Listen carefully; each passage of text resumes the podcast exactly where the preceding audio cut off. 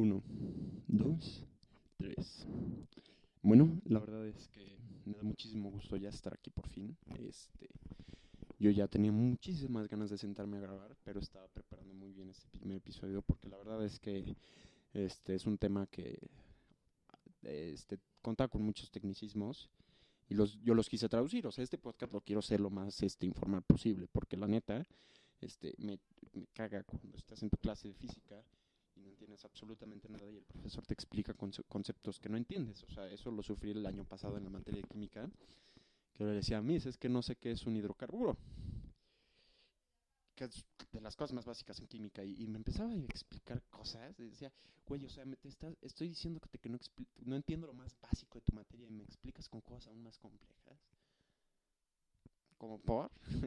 Entonces ahí me di cuenta que mucha gente explicaba de esa manera, ¿no? Los abogados en TikTok, las personas que, que los típicos, este, el abogado ese que dice, no, ese, él, este, también, eh, artículo treinta y tantos y así, ¿no? Con muchos tecnicismos. Eh, y, y, y, lo que cautivó mi idea fue que estaba haciendo una exploración en Twitter sin sentido. Y fui a parar con una publicación que decía, yo no entiendo por qué simplemente no imprimen dinero para solventar la, las crisis y, y, recuperar las economías de los países. Yo creo que cualquier niño este, llegó a pensar eso, yo lo llegué a pensar, pero poco a poco fui construyendo un, un concepto en el que a mí me queda claro por qué. Y bueno, me metí a los comentarios de esa publicación que era viral, o sea, tenía ya muchísimos comentarios. Y me di cuenta que mucha gente pensaba lo mismo, ¿no? Y, no era gente chica, era gente ya que estudiaba en la universidad, este, gente que tal vez ya estaba haciendo sus posgrados. Y era gente que estaba haciendo un posgrado pensando que podían imprimir dinero para solventar las crisis. Ojo, no tiene nada de malo eso. Tal vez un economista no te puede explicar conceptos tan básicos de, del arte, de la literatura. Y por eso yo voy a estar aquí para ser ese intermediario. Yo voy a ser ese, esa persona que a un economista le puede explicar cosas de arte y a un artista le puede explicar este tipo de cuestiones. Ojo, yo no soy todo lo, pero me gusta mucho indagar por la web y tener conceptos claros. Me gusta muchísimo leer y bueno, para eso estoy aquí. Ese es el prefacio del podcast y bueno, vámonos de lleno. Ah, bueno, antes de comenzar quiero hacer este quiero tener una sección de recomendación de libros, este todos los episodios. Pero libros buenos, ¿sabes? A mí no me gustan tanto los libros de ficción y así. Este, no no me no me agradan eh, porque no me pico. Eh, traté de leer eh, The It cuando se puso de moda. Bueno, tal vez ahí tampoco tenía la el hábito de leer y después traté de leer Harry Potter. Pero no, definitivamente no. Yo soy más como Barbara Regil, que le gusta leer libros de autoayuda y subir stories en Insta diciendo el amado ama. Pero bueno, el, el, libro se llama Los Cuatro Acuerdos del doctor Miguel Ruiz, es este. Es un gran libro. Este es un libro que es una guía práctica para la liberación personal y no te utiliza conceptos este, difíciles, no te, este, no utiliza tecnicismos, entonces es muy fácil de entender el libro. En dos horas lo lees, en 200 páginas te pone tu vida otra vez a andar. Yo comencé, ese fue el primer día del resto de mi vida cuando leí ese libro, de verdad. Y bueno, sin más por explicar, vámonos de lleno con el podcast. ¿Por qué no podemos imprimir dinero para solventar las crisis? En papel puede sonar algo muy bueno, puedes decir como, güey, ¿por qué no todos los gobiernos del mundo dicen como, ¿sabes qué? Sea, ¿qué tenemos en común? Pobreza, Vamos a imprimir dinero y ya, nos olvidemos de las economías y, y, vamos a darle de tragar. O sea, sí, es, una muy buena idea en papel, pero pues así no funciona en economía. Ahora, ¿qué, qué consecuencia tendría este imprimir dinero? Y la inflación. Y no es una inflación este, chiquita, este, es una inflación a la que a tu moneda le tendrías que poner dos ceros. O sea, y esos dos ceros, o sea, significarían un aumento de bienes en, su precio muy cañón, como en Venezuela. O sea, no sé si estés al tanto de que te puedes comprar con un salario mínimo mensual en Venezuela. Una coca y una hamburguesa. Imagínate, o sea, trabajar ocho horas diarias o más para que al mes este, te alcance para comprarte nada más eso, una comida de un día. Es por eso que prácticamente cualquier familiar de Venezuela tiene una persona inmigrante. Este, digo, eh, una persona que migró, que migró a, países como Estados Unidos para enviarles dólares. Porque no sé, creo que son 4 mil bolívares, el equivalente a un euro. No, no me acuerdo, pero 60 mil bolívares es una coca y una hamburguesa. Eso es una inflación grandísima, pero es a causa de la mala economía que tiene el país. Ahora, ¿qué tipo de inflación habría si se imprimiera el dinero?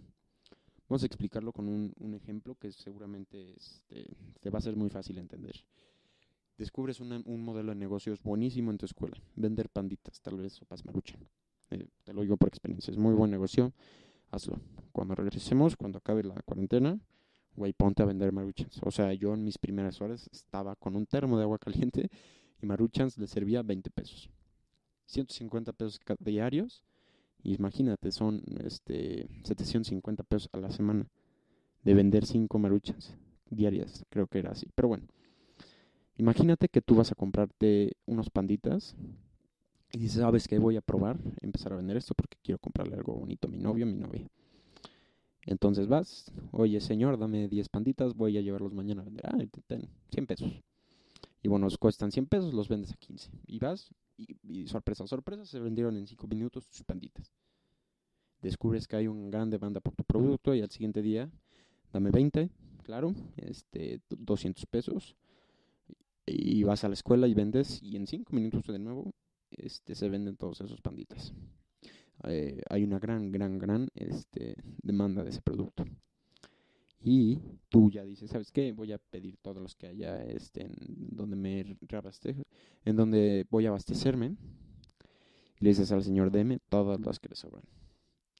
Y te da todos los que le sobran. Y tú al siguiente día vas y los vendes en cinco minutos. Y al siguiente día regresas. Sorpresa. Ya no hay. Eh, eso es algo bueno, dices, bueno, en algún momento, o sea, ellos tienen cosas ahí para vender, o sea, sí, pero es que quiero ver si se estaba conectado el micrófono. O sea, sí, dices, güey, ¿qué tiene de malo? O sea, vendieron todas las cosas del negocio. Pues sí, pero es por una gran demanda. Y ahora este, ya no va a haber panditas para vender. Este, entonces la solución que va a tener el don de la tiendita es subir de precio la, este, al pandita porque ve que hay una gran demanda de ese producto. Y a ver, si tú tienes un negocio y te suben el precio de tu materia prima, que son las panditas, pues ¿qué vas a hacer con eso? Los vas a subir de precio. Ya no los vas a vender en 15 pesos, tal vez los vendes en 17. Y la demanda va a ser tal vez igual o un poco menos. Y, y así es un efecto dominó, ¿eh? O sea, imagínate. Vamos a verlo a, grandes rasgos de lo que se vería. este Imagínate que no quieres 100 panditas, quieres 300 mil este, panditas. Y de repente tienes una gran demanda del producto que el güey que le reparte al don en donde tú te vas a abastecer dice, ¿sabes qué, güey? O sea, vengo diario, mamón, a darte tus pinches pandas. Necesito más dinero, papi. Entonces sube de precio los salarios, sube de precio los panditas, sube de precio tu materia prima, sube de precio todo, todo. Y, y te aparece el bond, dice, ¿sabes qué? Necesito ganar más dinero. Le dice su trabajador, Don, necesito ganar más dinero porque este, estamos vendiendo demasiadas cosas. Eso es una inflación moderada. Eso es una inflación que se da en el caso de que haya una gran demanda y la oferta no pueda contra esa demanda. Eso solamente hace que suba el precio de las cosas. Ahora tú imagínate si el, dinero, si el gobierno decide imprimir dinero y, y se lo repartía a la población, ¿tú qué harías?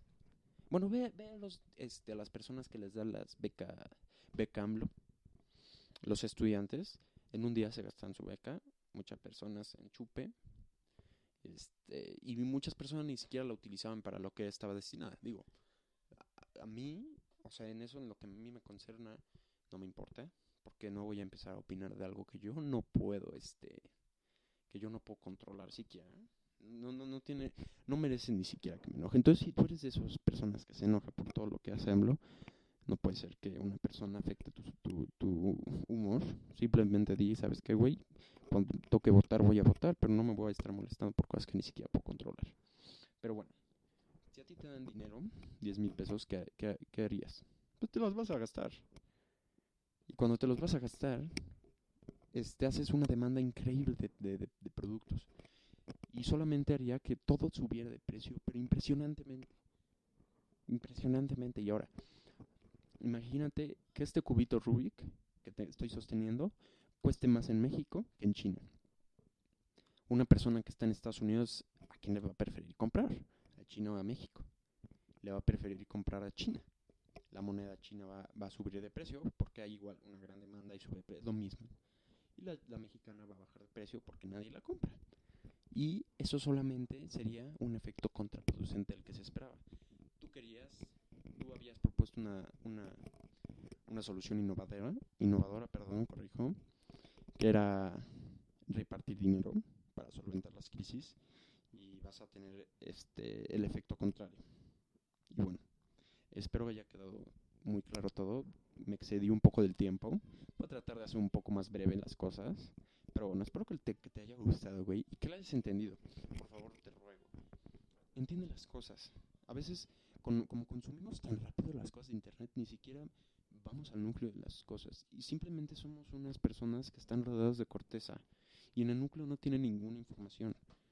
Porque cuando vas a debatir de algo, te encargas simplemente investigar la, definición de algo y te basas en esa definición y tú la adornas con toda la información que tú has vivido. Tú, tú por ejemplo, vuelvo al, de feminismo, no sé si ya lo mencioné, pero debates con un vato y ese güey te, te sermonea con la definición que encontró Wikipedia hace cinco minutos. Eso es subjetivo, es una opinión subjetiva y esa opinión subjetiva está llena de cosas, experiencias que tú has vivido como persona. Y solamente tú has vivido eso y no yo como persona diferente a ti no voy a tener que pon este, ponerme en tu lugar porque yo no he vivido lo mismo que tú. Entonces, por favor, sé siempre objetivo, siempre indaga las cosas y siempre busca los significados. Y pues ya, ya ponte a leer. Nos vemos en el siguiente episodio. Bye.